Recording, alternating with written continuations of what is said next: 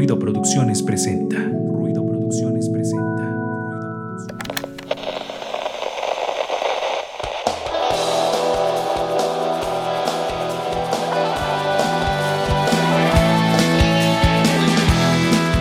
Esto es Ruido de Fondo, un espacio para compartir, difundir y crear contenido cultural independiente. Quédate con nosotros para que juntos hagamos ruido. Ruido de fondo.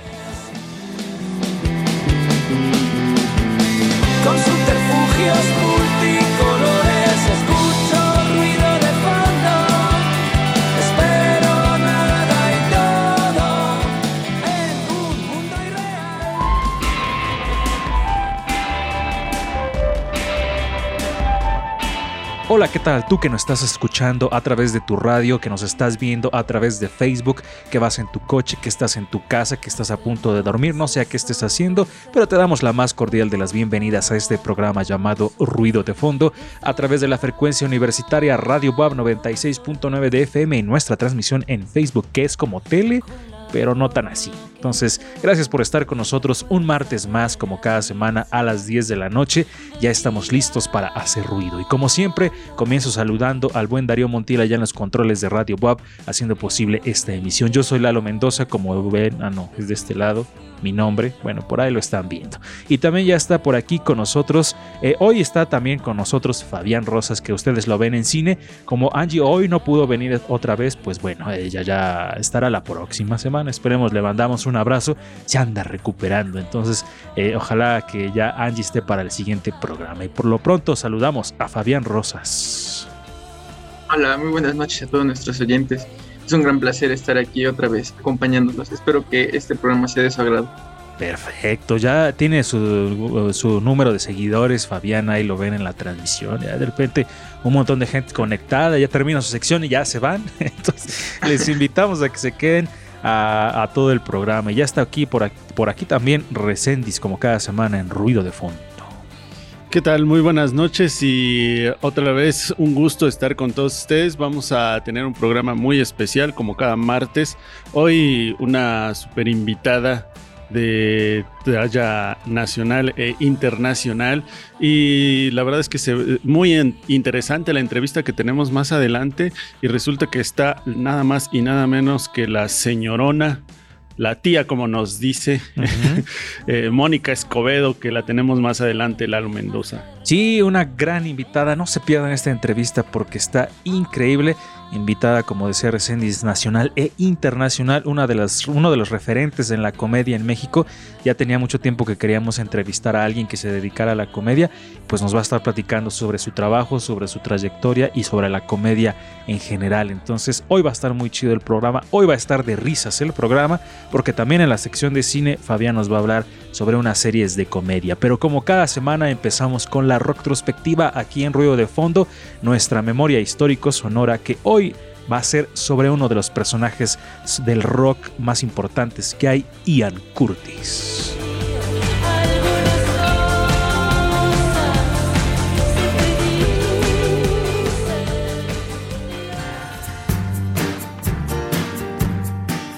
El pasado suena en Retrospectiva.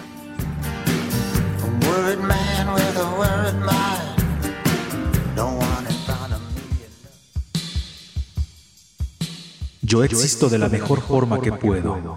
El pasado es ahora parte de mi futuro. El presente se encuentra fuera de mi alcance. Ian Curtis.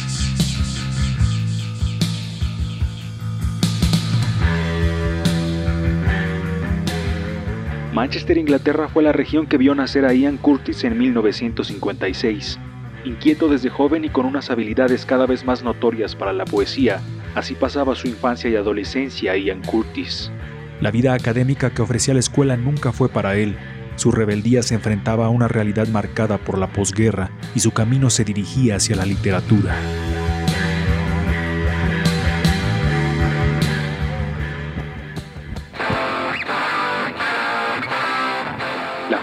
Británica recibía el impacto del punk en los sórdidos y atrayentes pubs de la época.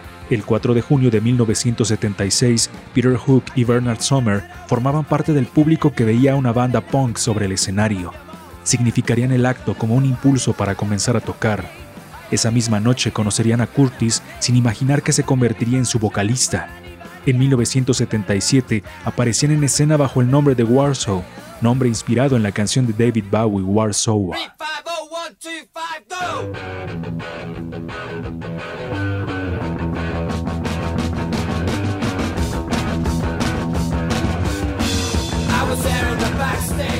Después de algunos tropiezos con Warsaw, cambiarían de nombre y nacería la mítica banda Joy Division.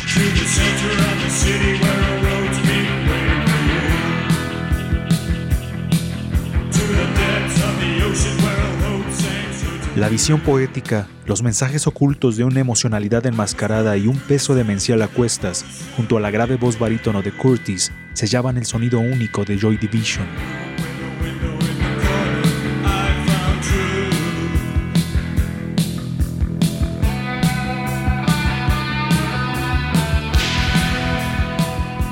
Hay canciones que definen toda una vida. Es probable que Ceremony junto a Love Will Tear Us Apart definieran toda la experiencia vital tan traumática de Ian Curtis.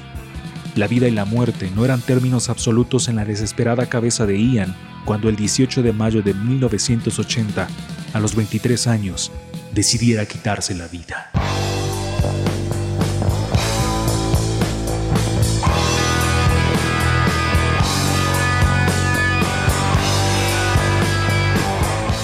Ian Curtis, un genio atormentado, el hombre de mirada perturbadora y danzas hipnóticas, la voz y personalidad oscura de Joy Division.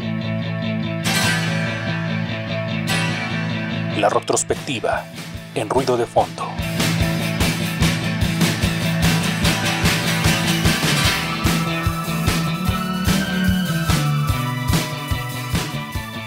Ahí estaban escuchando la retrospectiva sobre Ian Curtis, vocalista de Joy Division, que pues como ustedes lo escucharon desafortunadamente a temprana edad dejó este plano, pero se volvió una leyenda recendiz. Así es, Ian Curtis, este personaje enigmático eh, que hiciera de su, pues, de esta deficiencia que tenía, ¿no? Física, este mal, algo sumamente peculiar. Ustedes pueden ver los videos de algunas de sus canciones y de sus actuaciones en el escenario. La verdad es que sí te transmite, hay una vibra muy intensa, ¿no? Eh, Ian Curtis, un, ser eh, que revolucionó la, la, música, a lo mejor sin quererlo, ¿no? Pero todo este... Siento que es como una, una parte súper importante lo que él hizo en, la, en este periodo de los ochentas y que ahora lo seguimos recordando con mucha emoción y que nos ligara también a otros grandes artistas, ¿no? Como el día de su muerte ahí con Iggy Pop, por ejemplo.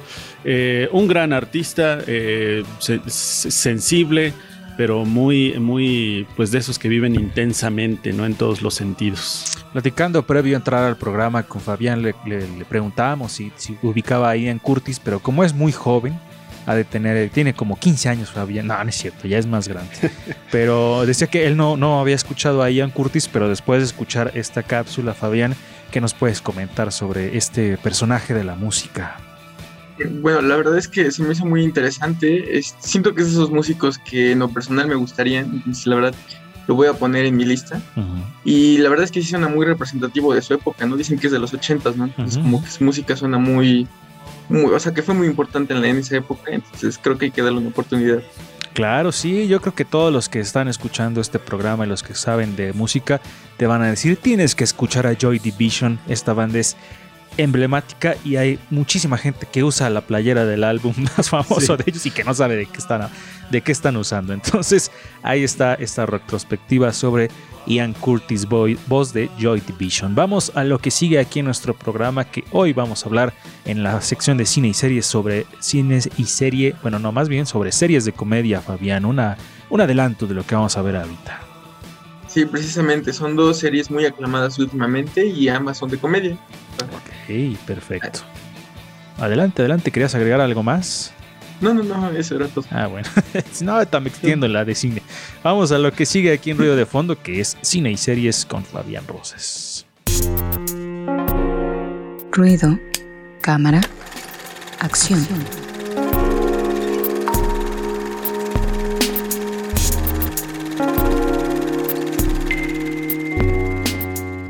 Amigos que escuchan ruido de fondo, ya estamos en la sección de ruido cámara acción con Fabián Rosas que hoy nos trae dos series de comedia precisamente pues, por la invitada que tenemos más al ratito. Así que adelante Fabián con las opciones que nos traes esta noche. Bueno, la primera serie que traigo se llama Marvelous Miss Maisel.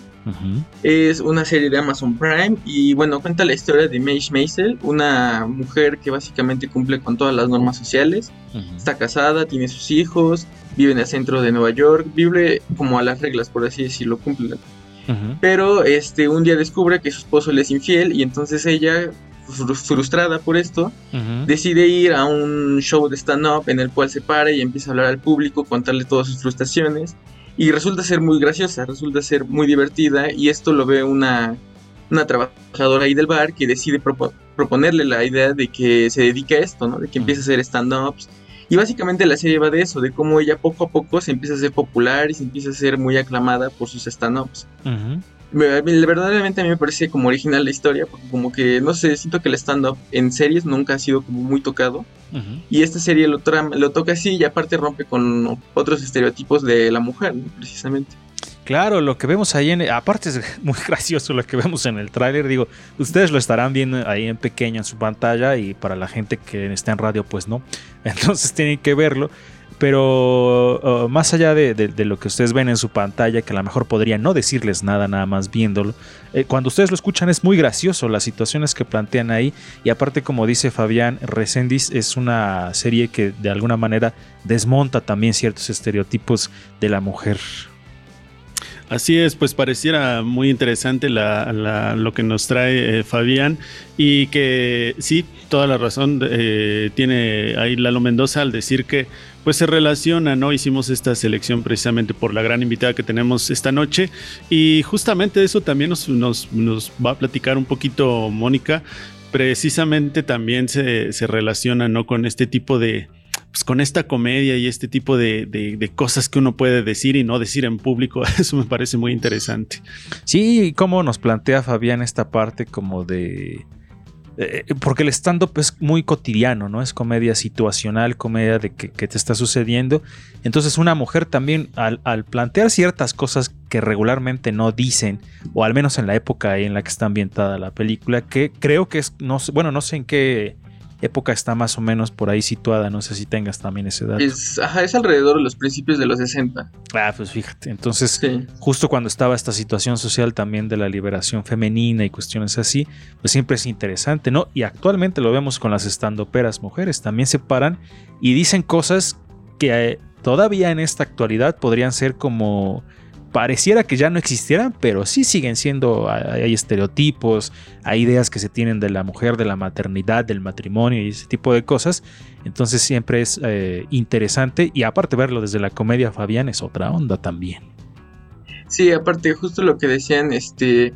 Ah, bueno, hay escenas en las que precisamente su familia como que la juzga, ¿no? Y hasta inclusive como que le dejan de apoyar, ¿no? Porque como una mujer se iba a dedicar a eso, estaba como exponiendo las realidades de su familia y como que eso no les gustaba, ¿no? Entonces, la verdad, es bastante buena serie y creo que está próxima a estrenar su siguiente temporada, entonces valdría la pena Oye, verla ¿quién, antes de eso. quién es la actriz eh, protagonista de la serie? Ah, la actriz protagonista se llama Rachel Brosnahan, algo así. Ok, ok. Este, ella ganó el Emmy, de hecho, ahorita por esta serie. La verdad es que es una serie. Bueno, yo la verdad no conocí a esta actriz hasta esta serie. Creo que sale en House of Cards. Pero bueno, en este la verdad es que es su mejor papel. Bueno, yo considero. Ok, ok. Y yo, yo voy a decirle algo que probablemente levante ámpula entre toda la gente fanática. Pero yo he estado viendo Seinfeld, que es una comedia así como, uy, la consagrada de la, de, de- del sitcom en Estados Unidos y a nivel, a nivel mundial. Y la neta no me gusta. O sea, sí es graciosa y todo. Y justamente habla de, Jerry Seinfeld, que es un stand pero muy famoso de Estados Unidos, o que lo fue en algún momento. Y no termina de gustarme. Y la neta, sí se los digo así como tal. A mí me gusta más Friends que Seinfeld. Yo ya dije eso. Yo sé que me van a tirar odio en todos lados. Pero bueno, sigamos con las eh, propuestas. Eh, Fabián, adelante. Va, bueno, la segunda recomendación es Ted Lasso. Es una, una serie reciente que apenas sacó la plataforma Apple TV. Y Ted Lasso cuenta la historia de este, Rebecca Welton, que es la, dueña, la nueva dueña de un equipo de fútbol inglés, la cual decide contratar a un entrenador de fútbol americano, Ted Lasso. Eh, lo decide contratar simplemente porque quiere ver fracasar al equipo, dado que el equipo pertenecía a su esposo y básicamente quiere vengarse de él, porque le fue infiel. Pero entonces Ted Lasso llega y Ted Lasso básicamente tiene una mentalidad muy genial de la vida, entonces se va ganando cada uno del equipo y al final resulta ser que su plan de ella termina viéndose mal gracias a la buena actitud que tiene Ted Lasso. Sí, justo al inicio del tráiler le eh, pasa esa escena de, a- de un, de un chico que va en el avión y lo ve, ¿no? Y le dice, ah, con que tú eres el que vas a hacer prácticamente el ridículo en el nuevo equipo, bueno, como director del equipo, y ahí empieza el tráiler de la película y pues justamente nos plantea esto que nos dice Fabián, ¿no? O sea, como, pues básicamente lo contrataron para regarla, pero resulta ser una historia completamente diferente, Resendiz. Fíjate que a Fabián y a mí, bueno, igual a Lalo Mendoza creo también le gusta el básquetbol. Me acordé ahorita del super equipo, los super equipos que se arman en la NBA y que ahorita me acordé de los Lakers porque están en el ojo del huracán con el Big Three que eh, tenían, ¿no? Anthony Davis, LeBron James y Russell Westbrook y resulta que no funciona, ¿no? Entonces, ¿cómo hay y, y los y los jugadores que han tenido los Lakers y que los han votado a otros equipos como Kyle Kuzma y entre otros, después se, se hacen más famosos o juegan mucho mejor en otros equipos, ¿no? Entonces ahí está como esa, o sea, la, puedes traer un gran jugador pero que pueda fracasar en el equipo y, puedes mandar a otros que crees que son malos y hacen triunfar a otros equipos, ¿no? Me recordó a esto. Sí, pues, es más o menos esa, esa parte, ¿no? Como de. O a veces hay personas a las que no les. No les eh, mucha gente no confía en ellos, ¿no? Pero ellos, eh, en este caso es como de. Bueno, él, él no ve la vida como. Ah, voy a hacer que ganen, voy a ser el mejor entrenador, ¿no? Sino que es totalmente otra historia. Y lo, lo dice en el tráiler, no es nada que estemos revelando, ¿no? Decía. eh, yo quiero que sean las mejores versiones de ellos mismos, Fabián. Sí, y es sorprendente que la serie como que trata de cosas como que ya hemos visto en muchas otras películas y series, ¿no? El trabajo en equipo, este, cosas así de unión, ¿no? Son como temas que ya han tocado muchas veces, pero Ted Lasso la verdad es que, o sea, lo hace de una manera muy original, muy única. A mí personalmente me ganó porque yo la verdad no tenía tantas ganas de verla. Y cuando la empecé a ver me sorprendí y vi la primera y la segunda temporada y creo que son magníficas, verdaderamente. Ok, sí, he visto varios comentarios por ahí positivos sobre Ted Lasso en esta plataforma Apple TV, que pues este, si ustedes tienen la oportunidad de tener esa plataforma, pues véanla porque Ted Lasso creo que es una de las comedias que se va a estar situando como de las mejores de, de, de unos años para acá, ¿no? Entonces, y más con esta temática del, del- equipo de fútbol y ese tipo de cuestiones, pues podría ser. Eh, y, y- y te pregunto lo mismo que en la serie pasada, Fabián, ¿quién es el protagonista de esta, de esta serie? Ah, el protagonista es un comediante que, bueno, yo personalmente no me gustaban sus películas, se llama Jason Sudeikis. Ujú. Y él para esta serie, de hecho, dicen que es muy personal su ingreso a esta serie porque él estaba sufriendo su divorcio y entonces le llegó este proyecto y lo aceptó y precisamente el personaje también se está divorciando, entonces como que fue muy personal y al mismo tiempo él escribe parte de la serie. Ah, ok. Fíjate la- cómo la vida te va poniendo en el lugar donde debes estar en el caso de este actor. ¿Qué otras películas o cuáles son esas películas que no te gustaban? Ah, es que hay una muy popular que se llama Viaje en Familia, creo que se llama. Es de un ah, que van en una camionetita y empiezan a pasar muchas cosas así bastante. No me acuerdo, ¿eh? No, no la... sí, es una bueno, a mí personalmente no ese tipo de comedia no me gusta y él como tal no me gustaba hasta que lo vi en esta serie. Sa- ¿Sabes? Me recordó de pronto ahorita de camionetita y viaje familiar a dos películas. Una es la- una que salía Robin Williams, que igual van como en un- una de esas casas rodantes y va no sé a dónde y así. Y la otra que es muy buena, o no sé, tú me dirás, Fabián, eh, Pequeña Miss Sunshine o Little Ah, Miss Sunshine, sí. que es una gran película. No sé si Resendiz ya la vio.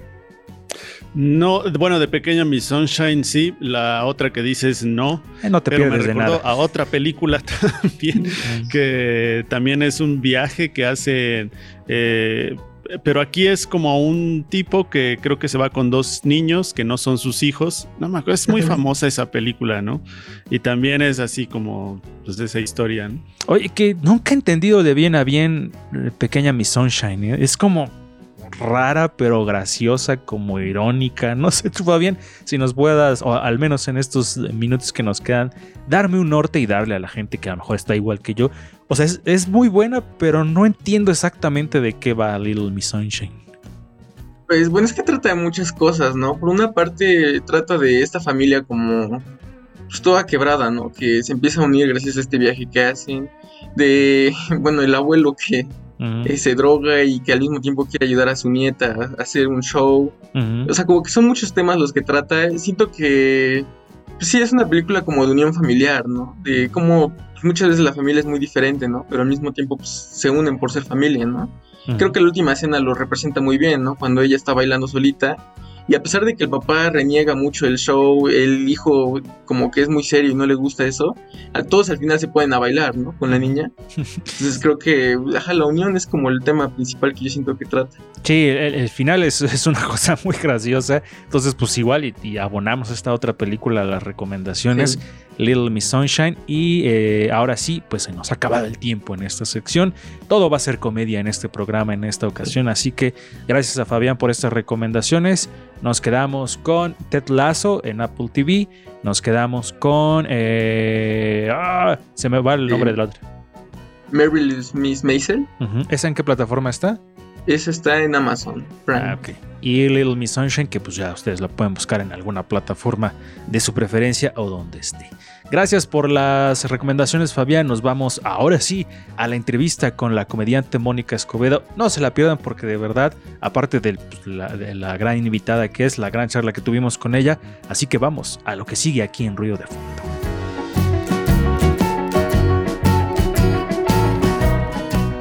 Hola, ¿qué tal amigos de Ruido de Fondo? Ya estamos en la parte de la entrevista aquí en nuestro programa, ya se los adelantamos al inicio. Hoy tenemos una gran invitada y alguien, eh, una persona con la que ya teníamos mucho tiempo eh, queriendo hablar por lo que se dedica, en, particular eh, su servidor tenía muchas ganas de hablar con alguien que se dedicara a esto, porque aparte de que soy fan eh, de la comedia, pues siempre había querido platicar eh, sobre eso con, con un personaje y alguien que pues, ya tiene una gran trayectoria es actriz, es cantante, es como digo, cantante, es ca- actriz, este, comediante, escritora y en fin, hace muchas cosas. Entonces estamos muy contentos de recibir a Mónica Escobedo que ya está aquí con ¡Bravo! nosotros. Hola Gracias. Mónica. Gracias, Eduardo. ¿Cómo estás? Perfectamente, un placer tenerte aquí Mónica, gracias por darte este espacio para platicar pues de, de las dos plataformas, ya sea radio y la gente que nos está viendo en la transmisión en Facebook. Entonces, gracias por estar aquí. Y eh, Recendis tenía por ahí presen- una presentación de las que suele hacer a los invitados, así que Hola, Recendis. adelante. ¿Qué tal, Mónica? Esperemos que no nos falle y que, y si no, pues se aceptan reclamaciones. Va. Dale. Mónica Escobedo, a la Moni, Mona, Mónica, la valiente, la que tiene una sonrisa en la mirada, la que se levanta trasnochada, la que nos hace reír, pero que también quiere sonrisas como regalo en su morada. La única, la empoderada, la que va al gimnasio, la que le encantan los escenarios y como toda mujer que hace notar su sensualidad y mente abierta, también le gustan los gatos. La de las amistades largas, pero de los amigos contados. La que se libró del bicho infame de la COVID-19 y de tantos otros males, moles, hombres, dícese, animales infames. La que con su clase y su porte para hacernos olvidarnos un rato de nuestras penas, está acá con nosotros, nosotres, para seguir y demostrar que siempre, sonriendo y triunfando, se está en pie de guerra. Gracias, Mónica Wow. Escobedo, por estar con nosotros. Ay, qué lindo. Muchas gracias, Recendis. Qué bonito. Todo check. Todo sí cierto. Bueno, menos mal, menos mal. Todo. Ese es, ese es nuestro gancho con los invitados, siempre la presentación de Recendis les Muy gusta. Entonces, bien. Qué bueno que Muy te gustó, Recendis. Mónica. Me encantó. Gracias por estar aquí. Y para comenzar, eh, pues eh, ya digo, la gente ya te ha visto en redes sociales, ya sabe a lo que te dedicas, en todos los proyectos en los que has estado, tus presentaciones, en fin. Pero de todos modos queremos saber dónde inicia tu, tu gusto por la comedia, por el querer hacer reír. Yo pienso que hacer llorar eh, es un poquito sin demeritar ningún trabajo, más fácil. Pero hacer reír, creo que es una de las cosas más difíciles que existen. Entonces, ¿cómo es que elegiste el camino de hacer reír? Mira, cuando tienes tres hermanos y te gusta ser la figurosa y quieres ser la consentida y ti- tienes que pelear por ser el, el consentido. No lo logré, pero al menos eso este, hizo que, que yo me tratara de, pues siempre, yo me di cuenta que era, era simpaticona, siempre tenía el comentario chistosillo, ¿no? E- e- El, comentario que, que sacaba de, co- como que de contexto algo y entonces todos se reían. Desde la primaria, ¿eh? Yo me Mm. acuerdo que decía algo y se reían y yo decía, pues de qué se, de qué se habrán reído, yo no quería hacerlos reír. Y eso es, creo que es- eso, justo eso fue lo que me animó a hacer stand-up porque lo que digo, yo no quiero hacerme la chistosa como cuando era niña, más niña. Sino que yo, yo decía, "Ah, chinga, tengo una vis cómica, tengo, tengo algo que hace que la gente se ría. Entonces, este, cuando, cuando me metí por accidente a un taller de stand-up comedy, eh, me di cuenta que yo hacía eso desde siempre y que y pensé que iba a ser muy fácil y no es nada fácil, pero dicen por ahí que si ya tienes el don, pues ya solo hay que trabajarlo, ¿no? Y fue así, o sea, siempre me ha gustado más una, por ejemplo, cuando voy a escoger alguna película, alguna serie, mil veces prefiero que sea de, de- de- de comedia, que sea algo chistoso, a que sea algo de narcos o que sea algo de, de terror. Bueno, también me gusta un poco el terror, pero yo prefiero algo que me haga reír. La música también me gusta mucho. La música que te ponga de buenas, no sé, Los Amigos Invisibles, Sabino. O sea, música que te ponga de buenas, que, que te- que te pares, que te rías, que bailes. Ese es mi mood, estar siempre de buen humor. No se puede, fíjate, pero pues lo intentamos. Sí, algunas personas desde muy pequeños tienen la oportunidad de ya saber lo que les gusta en la vida, algunos otros los van desarrollando, pero se nota, yo creo que en el caso de, de Mónica Reséndiz, se nota que desde muy pequeña eh, le, le tomó gusto a, a la comedia y digo, por, eh, por el talento pues no paramos. Sí, eh, yo creo que, y bueno, yo tengo una pregunta también para ti, Mónica, continuando con esta entrevista, y es, ¿la risa se trabaja? Es decir, el llanto estamos acostumbrados a, digo acostumbrados, qué triste, pero estamos acostumbrados a llorar, ¿no? De, en algún momento de nuestra vida, desde que somos niños. Y la risa podría ser también, pero la risa a veces hay que trabajarla y sobre todo trabajarla para alguien más. ¿Tú cómo, cómo haces ese proceso?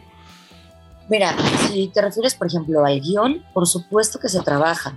Hay muchas técnicas de cómo hacer una premisa absurda, cómo hacer una premisa que se vaya totalmente al humor negro.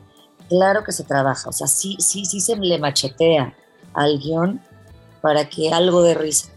Hay, reglas y hay eh, como man- herram- herramientas y reglas para, para hacer reír, sí. Y tú lo puedes ver, por ejemplo, con Carlos Vallarta, que él no se ríe, él no se ríe ni de sus propios chistes, ni se ríe para crear em- empatía y que entonces tú te rías. Él con una, con una cara de deadpan, así así se llama esa- ese, ese tipo de, de- de- stand-up comedy, deadpan, o sea, sin- sin- sin demasiada gesticulación. Su guion es tan bueno que te, que te saca una risa, aunque él esté con cara de que no se le mueve un músculo. Ajá, eso. Sí, y por ejemplo, ¿te ríes sola cuando estás así en, en tu día a día, en tu cotidianidad? eh, te estás acordando de algo o estás preparando algo, eh, también te ríes contigo. Sí, claro. Yo creo que a todos nos pasa que de repente estás en tu mente, no sé, este, pensando en algo, algo que acaba de pasar o algo que está pasando ahorita, estás viendo algo, alguna situación y tú solito te cuentas chistes, ¿no? Cre- Creo que eso, eso es el único animal que puede hacer eso, somos los seres humanos, de contarnos un chiste. A mí me encanta hablar sola. Me- o sea, me encanta. Y, y aparte hablo en voz alta. Incluso hasta, hablo hasta dormida. y fuerte. Incoherente, pero fuerte. Y, este, y sí, claro, a veces digo, esto nunca lo voy a decir en público, pero qué risa. Sí, ah, yo ahora ahí mencionaste dos cosas que me, que, me, que me parecen muy importantes. Una es que ser comediante no nada más es ser chistosito, ¿no? Porque mucha gente cree que porque ya es gracioso y todo así, y le dicen eh, en su familia como, ay, qué, qué gracioso eres y todo, ya se pueda dedicar a ser comediante. Y esto pasó también con el boom del stand-up en México, ¿no? Que de pronto toda la gente que creía que podía ser comediante y realmente no, realmente es una carrera que es complicada, ¿no? Como dices, eh, machetearle ahí a los guiones, hacer tus premisas, tus remates y todo este tipo de cosas, ¿no? No nada más es hacerte el, gracioso. Y la otra cosa que mencionas también que se me hace importante es lo que dijiste ahorita de hay cosas que no voy a decir en, en público, ¿no? También entra un poco esta parte de la autocensura para los comediantes que también hasta dónde eh, llega esa, esa, esa parte, ¿no? ¿Qué decides hacer y qué no decides hacer en público? Sí, totalmente. Totalmente.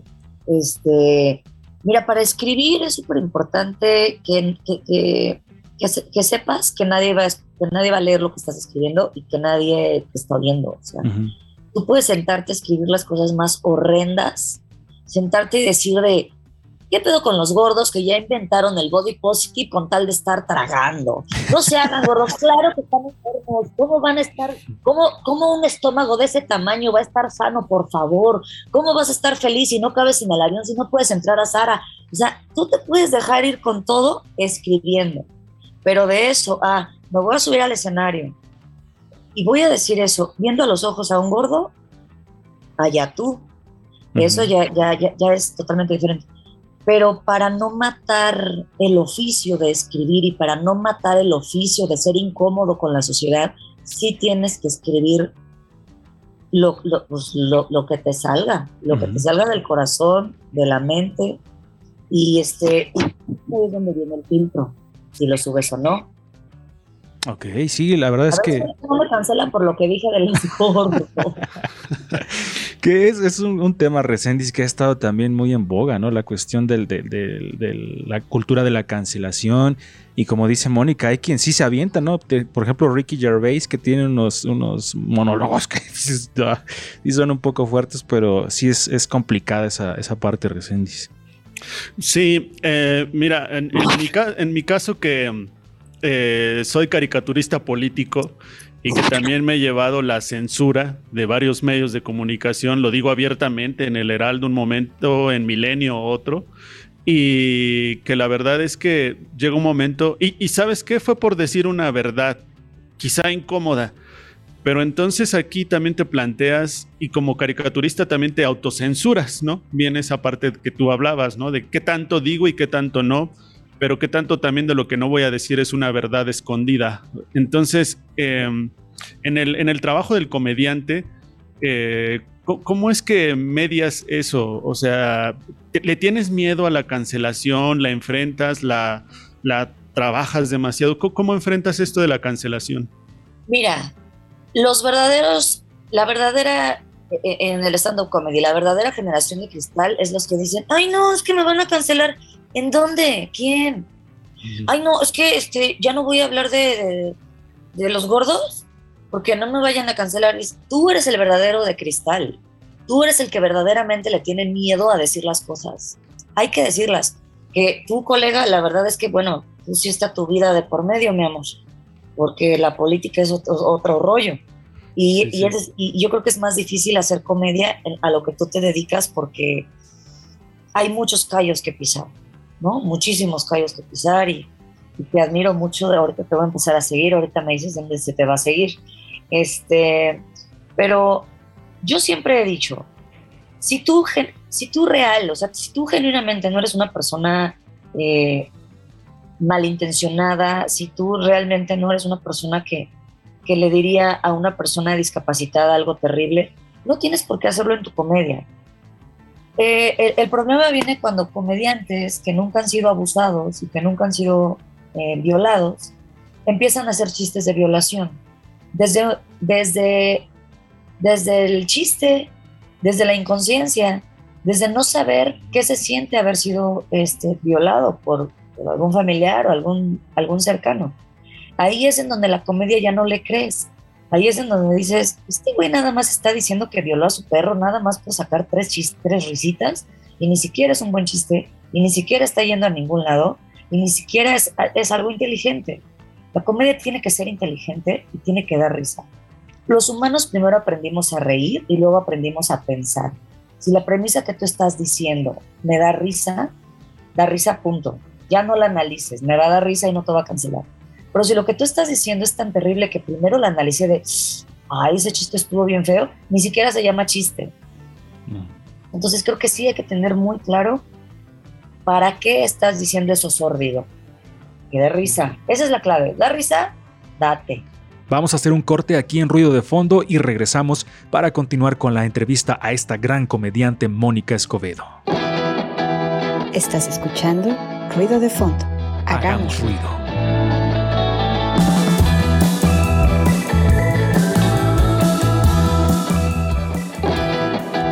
Estás escuchando Ruido de Fondo. Hagamos ruido.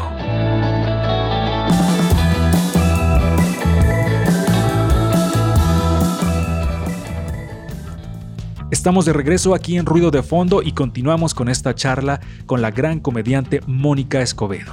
¿Y cómo, cómo has este, también eh, enfrentado esta parte de tu público femenino? Porque también hay, hay una cuestión de que comediantes hombres al decir cosas de, de- de mujeres también reciben un- una, una crítica. A ti como, como mujer frente a un público femenino, ¿cómo ha sido esa reacción ante tu comedia? Pues es que yo le hablo a, a la gente, yo le hablo a, a mis amigos. Tú cuando, mira, yo lo, yo lo tomo así. Tú haz de cuenta que estás en tu salón, ¿no? Eh, ahí en la Universidad de Puebla. Le mandamos un saludo. Estás en el salón ahí platicando. Tú no reparas si le estás hablando a un hombre, a una mujer, pero ella es feminista, pero él ya es ella, pero tú simplemente hablas, te expresas y la gente se acerca a ti por, por cosas. Así, así yo veo mis shows. Yo simplemente salgo a hablar como hablo yo y la gente me escuchará, o tal vez no.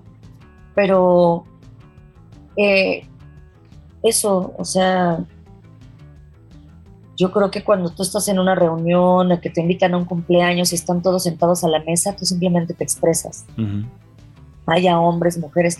Lo que sí es que nunca se me han acercado a decirme, qué bárbara, Mónica, tu chiste del chacal, verdaderamente, qué, qué, qué, qué, este, qué clasista eres. Jamás. ¿Por qué? Porque justo es la delgada línea entre un gusto culposo y denostar a una clase social.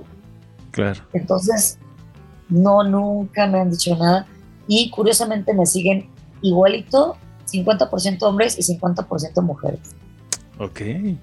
Eh, ahorita que haces referencia al chiste del chacal, a mí me dio mucha risa cuando lo escuché, porque justo yo tenía un par de amigos que cuando me platicaban y me decían, es que conocí un chacal, que no sé, sé qué. Por eso dije, eh, a mí me- me- me impresiona mucho esta habilidad de los comediantes justo para tomar la cotidianidad. Y aunque tú la has vivido muchas veces, y, pero cuando te la cuentan así y, y- y te ríes, es impresionante. Por eso a los comediantes los respeto mucho en esa parte, ¿no? De que les digo, es muy difícil hacer reír Recendis. Totalmente. Y mm, también quiero, en algún momento escuché que una de las profesiones más solitarias era la del escritor, porque estaba ahí, ¿no? Haciendo su trabajo y que pues no había un público determinado, ni siquiera a veces cuando presentaba su trabajo. Pero de alguna manera, lo que está diciendo Mónica también es, es, lo ligo un poco porque el hecho de también meterte a escribir tienes que hacerlo tú sola, ¿no? En solitario. Y sí después sales ante un público, pero además, como dices, o sea, es escribir, es hacer un trabajo inteligente. ¿Cómo es que, y digo, tú como una persona que también ya enfrentaste el, el virus, ¿no? El, ¿cómo, ¿Cómo ha sido trabajar ahora en, la, en esta pandemia, en este encierro? ¿Fue como encerrarte más en la soledad o, o no lo sentiste tanto? Sí, al principio, los primeros meses, era una soledad terrible. Y, y cuando vimos que se, que se iba ampliando la pandemia, dijimos, ah, ya tenemos de qué escribir, ya nos va a dar tiempo Mm. de escribir. Y no es cierto. Es como los que dijeron, ahora sí voy a leer lo que no leí. No leíste nada. No, ahora sí voy a terminar de armar esa, esa silla. No la armaste. Fue lo mismo. uno que otro escribió acerca de la pandemia, tú pensarías que todos los comediantes tenemos una rutina hablando de la pandemia y no, ¿eh? Mm. No todos tienen una, o sea, como Richo Farrell, ¿no? Un besote donde quiera que esté. Que él sí se escribió sus 10 minutitos hablando que si del tapete y que si, ya sabes, pues de la pandemia, ¿no?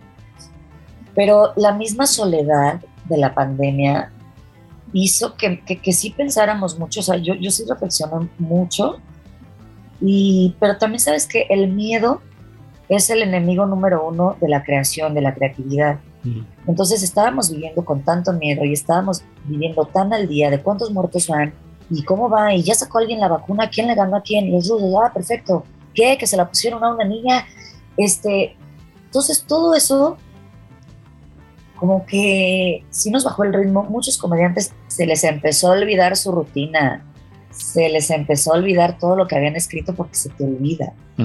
Pero bueno, ahora, ahora que ya estamos más, ma- más acostumbrados a la pandemia, eh, te puedo decir que nos unimos mucho, los comediantes. De hecho, ayer estuvimos aquí en mi casa eh, Isabel Fernández, una nueva comediante que yo creo que es la Carlos Vallarta, pero en mujer, que se llama Pau Amezcua, Mm. y, un, y Alex Canarios, que también es sensacional, es un tipo de stand-up que me gusta mucho, un gualainero este, maravilloso. Y, y fíjate que, que- que nos unió más, fíjate, como familia. Yo creo que pensamos que nos íbamos a morir y entonces era de, güey, ¿qué onda? Qué padre. Y siento que, que ha habido como más, más, más afecto, entre, no- nos juntamos más los comediantes y eso se, se va a reflejar, vas a ver. Yo creo que va a haber un, un boom muy importante porque hubo mucha gente que en la pandemia dijo, quiero, quiero ser comediante.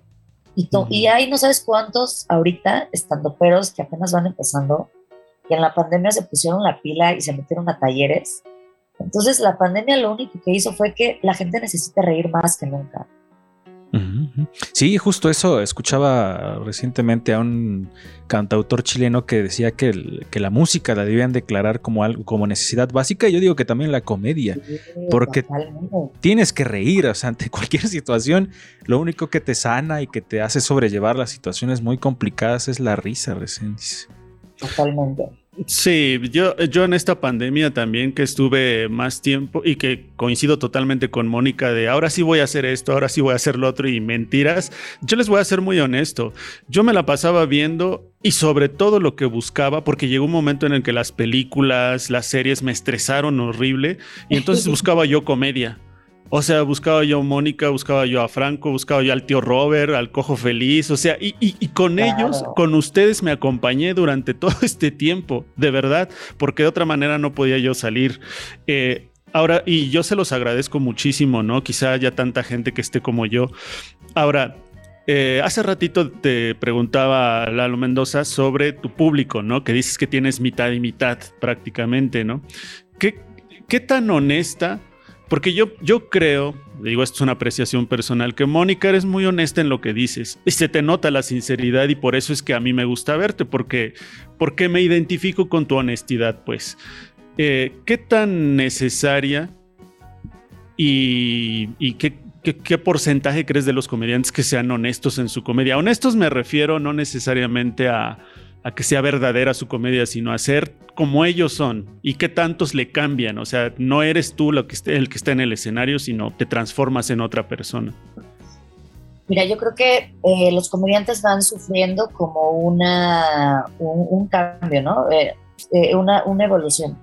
Los comediantes nuevitos, nuevitos, nuevitos, como que llegan, pues obviamente hablando de lo que mejor conocen, que son de ellos mismos, ¿no? Entonces todo el mundo habla de, me llamo Mariana y entonces ha sido esto. O eh, tengo los ojos muy grandes y entonces eso a, o me mama usar sombrero y entonces, ¿sabes? Como que todos hablan primero de ellos mismos y entonces llegan, eh, pues como muy honestos. Pero de repente ya empiezan como que la segunda etapa, como que ya empiezas a, a- a copiar por aquí, copiar por allá, se te pega también el tono, ¿no? Este, ahorita hay muchos, ahorita hay muchos Richies, ahorita hay muchos Vallartas. Creo que es normal, todos, yo antes era la Kikis, ¿no? En algún momento este, yo tenía tono de la Kikis, etcétera.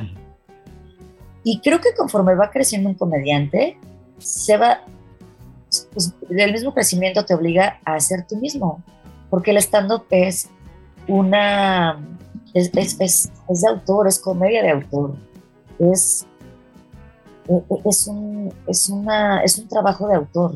Entonces, si no eres tú mismo, pues Sí, sí, sí. no va a pasar nada contigo, porque justo la, la, la, la, la comedia debe de tener verdad. Claro. La gente lo nota. Sí, la verdad es que sí, si no es eh, totalmente honesto, como dicen por ahí, se notan las costuras de lo que estás Se nota haciendo. muchísimo. Que dices, ay, este comediantito mamor. Estoy hablando Sí. de que "Y pateé a mi perro, no tienes perro. Y que cosas que dices, mejor escribe ciencia ficción. Ok. Eso no es stand-up.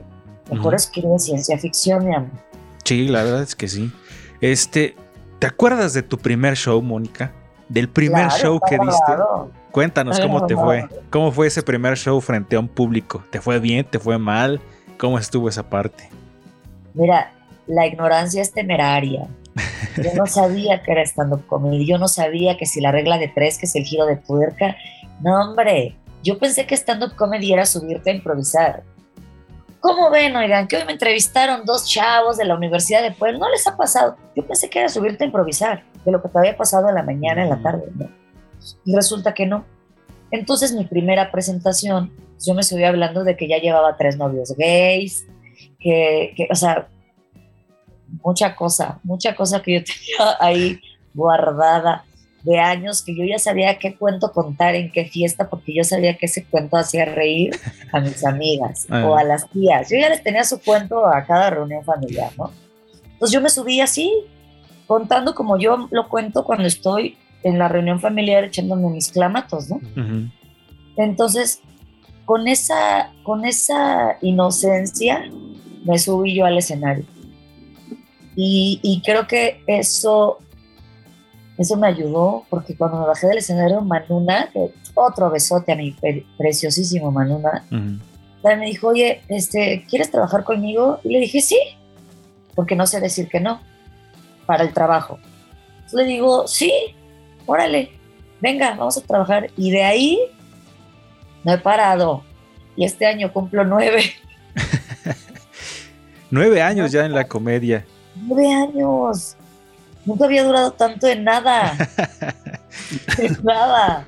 No, y todavía los años que te restan en la comedia, yo creo que van a ser muchísimos, porque la comedia en México ah, ah, creo que ha tenido un, un repunte muy importante. De pronto, yo creo que la gente se cansó de la comedia que estábamos acostumbrados a ver en la televisión, ¿no? Como que ya eran ciertas fórmulas repetidas, ciertos estereotipos, y cuando viene el stand-up, que evidentemente también viene de la cultura gringa, pero aquí se hace también de otra manera, hay un repunte, ¿no?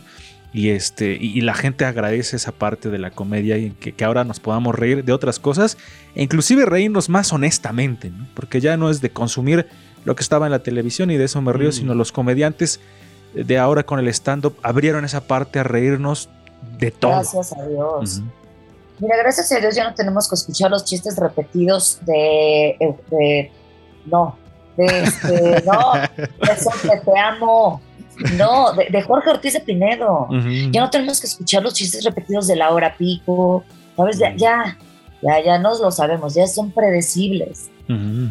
Y el mexicano tiene un sentido del humor único. Mira, de algo me ha servido viajar tanto a dar shows, a trabajar a- desde Australia, Bolivia, Argentina, Estados Unidos. Te puedo decir que el humor mexicano es delicioso, tiene un picor muy especial, tiene, tiene, es, es muy, es muy sagaz, es, muy, es muy agudo eh, el sentido del humor mexicano. Y nos encanta reírnos. Hay un, hay un libro, ah, pues de hecho de un caricaturista, ay, de- ay, lo voy a ir a buscar, pero se llama Solo me río cuando me duele. Y habla de, de- de- de la, no sé si tú lo ubicas, Resendiz, Mm, No, creo que se no. llama Solo me río cuando me duele, es de un caricaturista, este, entonces habla del sentido del humor en las portadas de los periódicos, de que amanecen 10 descabezados Ujú. y, y, y, y- y cómo, cómo el humano ha tenido que sacar risas del más profundo dolor, de las más profundas matanzas, de los más profundos abusos de autoridad. Se llama, búscalo, Resendiz, te va a encantar, Ah, ya, de, del Fisgón. del Fisgón. Del Fisgón, sí. Es un gran, gran libro que te puede ayudar a, a- a entender un poco el ADN del humor mexicano. Claro. Sí, definitivamente el mexicano se ríe de todo. Digo, por algo eh, hacemos. Hay, hay una canción que dice "Hace- hacemos flores de nuestras penas. Entonces, siempre el humor mexicano es una cosa que no tiene comparación. Mónica, hace ratito platicábamos un poco de, cómo fue tu primer show, qué fue lo que pasó. Muchos comediantes comentan, eh, como ellos mismos los dicen, tiene uno que comer mierda en los primeros shows porque si así te curtes, ¿no? Y así vas avanzando y vas este, calando tu material y este tipo de cosas. Pero la contraparte de eso es cuál fue el show que tú recuerdas donde dijiste, esto ya está funcionando. Esto ya es una cuestión que, que no que me sobrepasa, sino que ya funciona, ya, ya la estoy armando. ¿Cuál fue ese momento donde te sentiste mucho, muy contenta con lo que hacías en tu comedia? Eh, yo creo que cuando. eh, yo creo que cuando grabé Comedy Central. Y que en el escenario tú tienes una oportunidad, o sea, el stand-up no es de que, ay, me equivoqué otra vez, ahorita, voy, ahorita vol- voy a volver a salir y ustedes fingen que no, es one shot. Entonces, cuando vi que ya tenía la capacidad de aventarme así el show, órale, de una, dije, ya, ya lo puedo hacer. Es, es como, sí, como aprender a caminar, de ya no me caigo, ya, ya no me da miedo de irme para atrás, o sea, ya, ya puedo caminar. Yo creo que fue ahí, que fue como al año que empecé a hacer stand-up comedy, que de hecho hice casting y no me quedé, y luego volví a hacer casting y ya ahora sí ya me quedé. Yo creo que fue ahí y y sobre todo recuerdo que un día fuimos a, a, a Veracruz, ¿cómo se llama este lugar? Ah, Poza Rica, no hay nada, pero entonces era, era un, un- un bar, que era un bar de como de strippers, pero había de todo, o sea, había parejas, había gays, había de todo, había, me acuerdo que había una pareja con su, como con su niño de tres años eh, acostado ahí en, en la banquita, nada más le taparon con una cobijita, o sea, muy bizarro. Y entonces eh, eh, el, el presentador, estábamos Patti Vaselis, Gloria Rodríguez y yo, entonces nos dice, oigan, este, digan muchas groserías. Uy, aquí les encantan las groserías, les fascinan. Ustedes cada que puedan, échense una grosería. Ah, Nosotros, ah, ok. Y entonces salir y domar ese monstruo de público que había gays, no gays, parejas y parejas, pero niños, pero adolescentes, pero la viejita, pero fue que dijimos, somos unas perras. Si ya pudimos con esto, ya podemos, con, ¿qué, qué, qué sigue? ¿Un teatro? Me lo he hecho. ¿Un bar de borrachos? Venga. Ahí fue, fíjate, ¿Y, y con Comedy Central. ¿Qué, qué prefieres? ¿El, el- el público de teatro o un público más íntimo? Porque, por ejemplo, para los cantantes también en algún momento de sus carreras, pues ese público íntimo es otro tipo de interacción, es otro tipo de convivencia, al de un teatro que es un- a lo mejor un tanto más impersonal, pero en, tu- en el caso de, de tuyo como comediante, ¿qué prefieres? ¿Un público de teatro de- grande o un público más pequeño? Es que son distintos. Eh, depende para qué. Si es para grabar, teatro. Porque no, no- porque no están distraídos con el, con el trago, la comida, pero ya llegó, pero este, voy al baño, no. O sea, un teatro es, te están viendo a ti, no hay distracciones, eso es padrísimo para grabar. Y he disfrutado bastante estar en, en- en teatros. De hecho, está en, en Netflix, se llama Que siga la risa, y eran 2.500 personas y fue hermoso. Pero a mí sí me gusta salir, y qué onda, y qué están tomando. y- o sea, a mí sí me gusta el bar, la verdad Ujú, ujú. está como más arrabalero, más este, no, o sea, pues están ahí echándose sus traguitos y su botanita y todo. También lo disfruto. Hay lugares que ya son un híbrido entre bar, de comedia y, o sea, lugares especiales para la comedia, ¿no? Y los estoy disfrutando mucho. Sí, que eso recién dice antes no pasaba, ¿no? Eran bares. Y ahora ya hay eh, gente que le ha apostado en sus negocios a la comedia como tal y hay bares de comedia. Entonces, siempre eso es muy agradable también para uno, para el público y para los comediantes también, para oportunidades de chamba. Sí. Sí, totalmente. Y este. Ahora, nos has dicho ya de, de- de tu primer show, ¿no? De, de cómo es que ya te consolidaste de alguna manera. ¿Qué sería tu sueño? Ahora, ¿qué sería lo más grande que quisieras a- a hacer en, en comedia? Porque obviamente, o no sé, a lo mejor también quisieras hacer películas, eh, actuar, ¿no? Ya en, en algo así muy grande. ¿Cu- ¿Cuál sería tu sueño? Pues sí me gustaría salir en una película, no te digo de protagonista porque pues no, ya no hay protagonistas cuarentonas, ¿verdad? Pero sí hay un papel mono, ya sabes, de la amiga acá, este, no sé, este, pero sí o de la tía, ya puedo ser la tía locochona, ya puedo ser esa tía soltera que nunca tuvo hijos, que tiene gatos, que, que, que- bueno, no sé si vieron el roast que hice con Isabel Fernández, Mm. que se la pasó diciendo, es que ya eres una tía, ya eres una tía, y chingue, chingue, que la tía, que la tía. Y le digo, mira, sí, soy tu tía cool, la que te pega por pendeja, pero te paga el aborto. esa tía, esa tía me gusta ser. Entonces, ese personaje, por favor, si están escuchando, Manolo Caro, puedo ser ese personaje de la tía que se conserva guapísima. Esa puedo ser. Si, si- si quiero, si tengo que ser tío solterón, quiero ser ese tipo de tío. ¿Para qué ser otro tipo de tío? La ¿Estás neta, de ¿no? acuerdo? Qué cool, güey. Llegar a tus 40 y que te pares a las 11, desayunes a la 1. Sí. Ahorita, por respeto, me quité la parte de arriba de la pijama, amigos, pero. sí, sí, sí. Sí, la verdad es que sí, ya, Ten madre, Mónica, quítate la pijama. Aquí está. Oye, y, y pregunta, pregunta, no sé si incómoda o no. Va. Venga, me gustan las preguntas incómodas. ¿Con, con quién, ¿Con quién sería un sueño que graba, que participaras o que hicieras, que hicieras mancuerna en el escenario? O sea, algo que no se te ha dado y que digas con este personaje, sea hombre o mujer, y con quién nunca te gustaría estar en escenario. Mira, ¿con quién? Me encanta Isabel Fernández. Ahorita estoy rayada con Isabel Fernández desde que la conocí. Dije, ¿qué es esto? ¿Qué es esta mujer?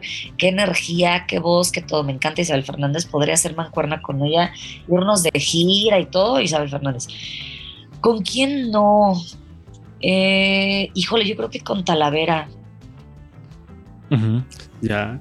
¿Y con quién, por ejemplo, de los personajes que ya no están con nosotros, que también ya se fueron, ¿no? Eh, ¿Con quién te hubiera gustado también compartir escenario ¿De México o de así del mundo? en general del mundo con alguien No, y que... imagínate, George Carlin, yo sé que, que- que nada que ver, Claro. pero si estamos soñando, vamos a soñar alto. Mm, George Carlin, imagínate presentarlo.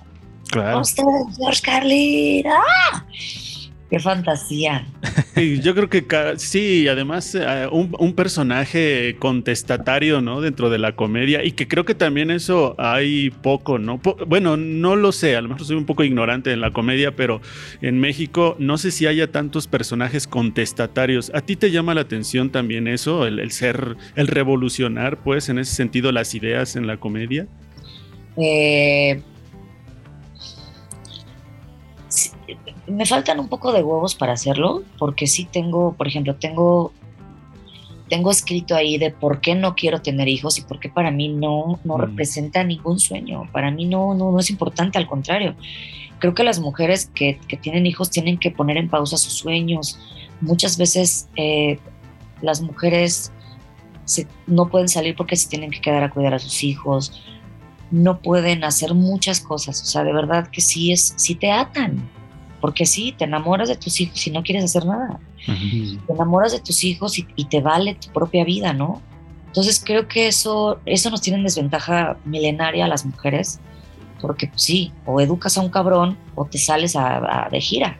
claro. Y los hombres lo hacen, los hombres sí tienen esa confianza de dejar en su casa a su esposa y a sus hijos y se van por el mundo y se van ahí a que les dé el aire de la libertad de hombre, esta libertad que solo tienen los hombres, ¿no? Entonces creo que eso sí nos ha retrasado bastante y por eso, pues, por eso quien- quienes están en la cúpula del poder son los hombres. Si esto fuera al revés, si los hombres tuvieran hijos y las mujeres no, no mames, sería otra cosa. Pues, por ejemplo, esas cositas me falta huevos para decirlo.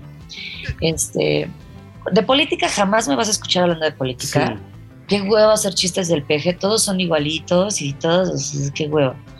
Este, no me gusta hacer chistes de política porque no me gusta la política, me, me- me- da mucha impotencia y siento que es lo mismo, aquí en China es, es lo mismo y, y de todos modos gane quien gane, pierda quien pierda, tú mañana te tienes que parar temprano, lavarte la cara e irte a trabajar.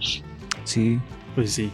Pero Sí, sí, pues- voy a escribir cositas de, de tener hijos, de, del divorcio, ¿no? Que me acabo de divorciar, entonces quiero romantizar el divorcio.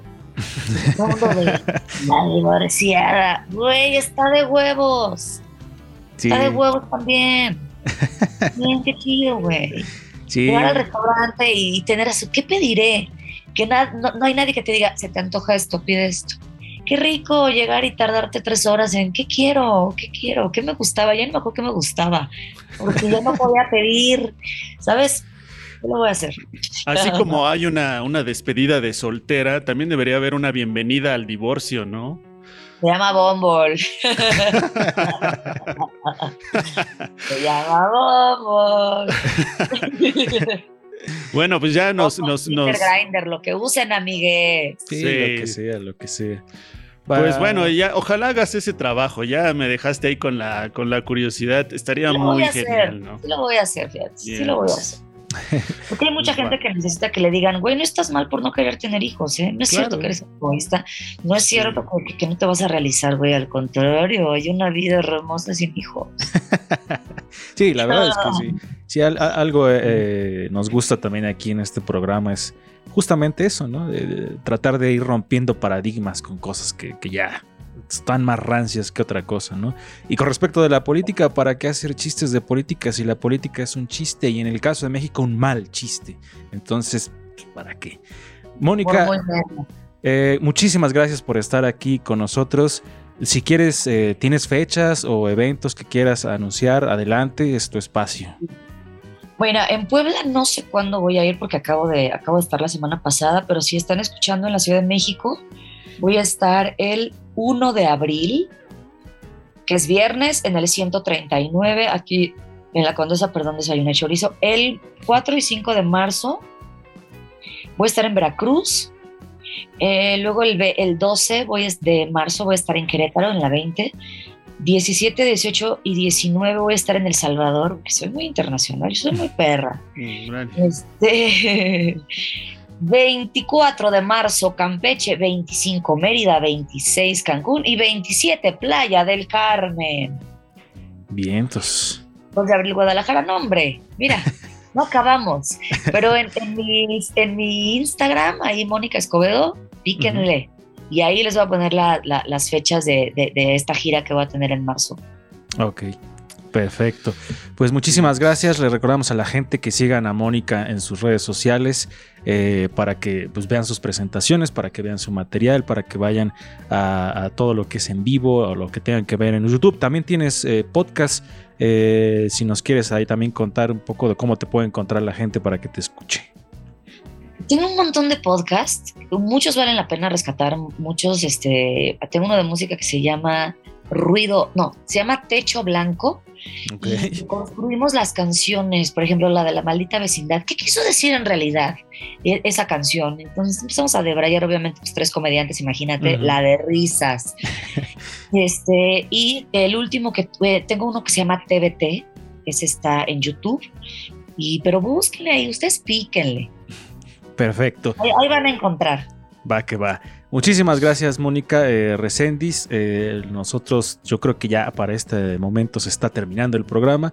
Así que nos escuchamos en la siguiente emisión de Ruido de Fondo a través de Radio WAP y de nuestra transmisión en Facebook. Gracias, Mónica, por estar aquí. Un honor platicar contigo. Gracias, Eduardo. Gracias, Recendis. Qué gusto platicar con ustedes. Se me fue rapidísimo. Les mando un gran abrazo y pues que viva la risa. Perfecto. Gracias, a Gracias. todos. Bye y nos vemos en la próxima.